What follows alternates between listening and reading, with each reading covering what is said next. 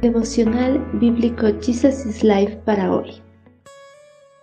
Bienvenidos para continuar en el libro de Esther, capítulo 4. Listos para actuar. Mardoqueo le envió la siguiente respuesta a Esther. No te creas que por estar en el palacio escaparás cuando todos los demás judíos sean asesinados. Si te quedas callada en un momento como este, el alivio y la liberación para los judíos surgirán de algún otro lado pero tú y tus parientes morirán. ¿Quién sabe si no llegaste a ser reina precisamente para un momento como este? Ante la terrible situación que le esperaba al pueblo hebreo, Mardoqueo se vistió de silicio y ropas ásperas en señal de angustia. La reina Esther, al enterarse de la angustia de su tío, le envió con un mensajero ropa con que reemplazar su vestimenta, a fin de que pueda ocupar su lugar habitual dentro de la puerta del palacio.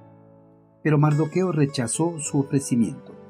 En respuesta a la reina, le explicó los motivos de su duelo y la instó a intervenir ante el rey en favor del pueblo hebreo para que el decreto que amenazaba la existencia de Israel fuera derrocado. Esther se negó a interceder por Israel ante el rey, ya que ella misma no había estado ante el rey ya treinta días y tenía miedo porque nadie podía entrar a la presencia del rey sin una invitación. Ante la negativa de su sobrina, Mardoqueo le insistió y le hizo ver que si el decreto firmado por el rey se ejecuta, esa ejecución también le afectaría, y de igual forma toda su familia, ya que todos eran descendientes de Judá.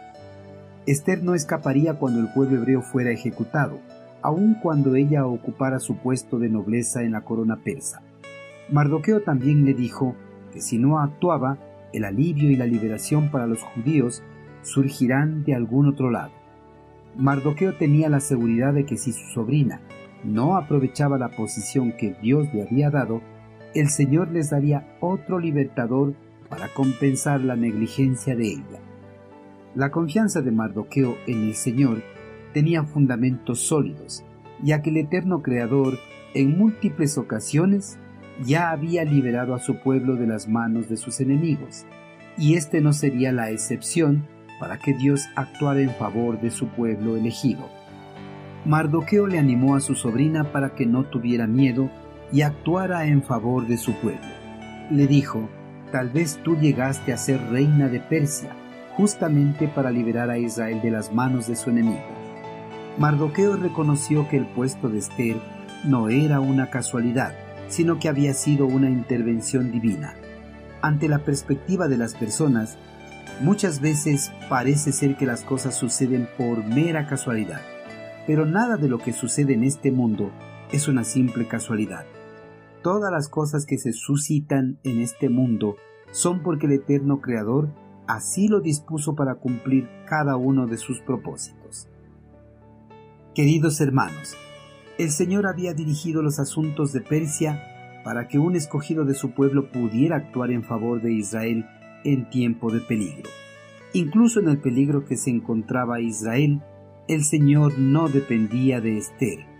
Toda la creación estaba bajo su control. Si Esther no usaba la posición que tenía para ayudar a su pueblo, Dios les daría otro libertador. Su voluntad se haría con o sin Esther. La misma forma que a Esther el eterno Creador coloca a uno de sus siervos en lugares estratégicos para que puedan actuar en favor del cuerpo de Cristo cuando sea requerido.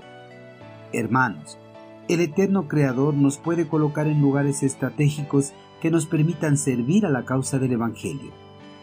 No debemos dejar que pasen las oportunidades. Tampoco debemos desperdiciar las oportunidades que se nos presenten de servir y presentar el amor de Cristo. Debemos estar siempre preparados y listos para actuar, pues si no actuamos, Dios nos quitará las oportunidades y se las dará a otra persona para que las use para su gloria.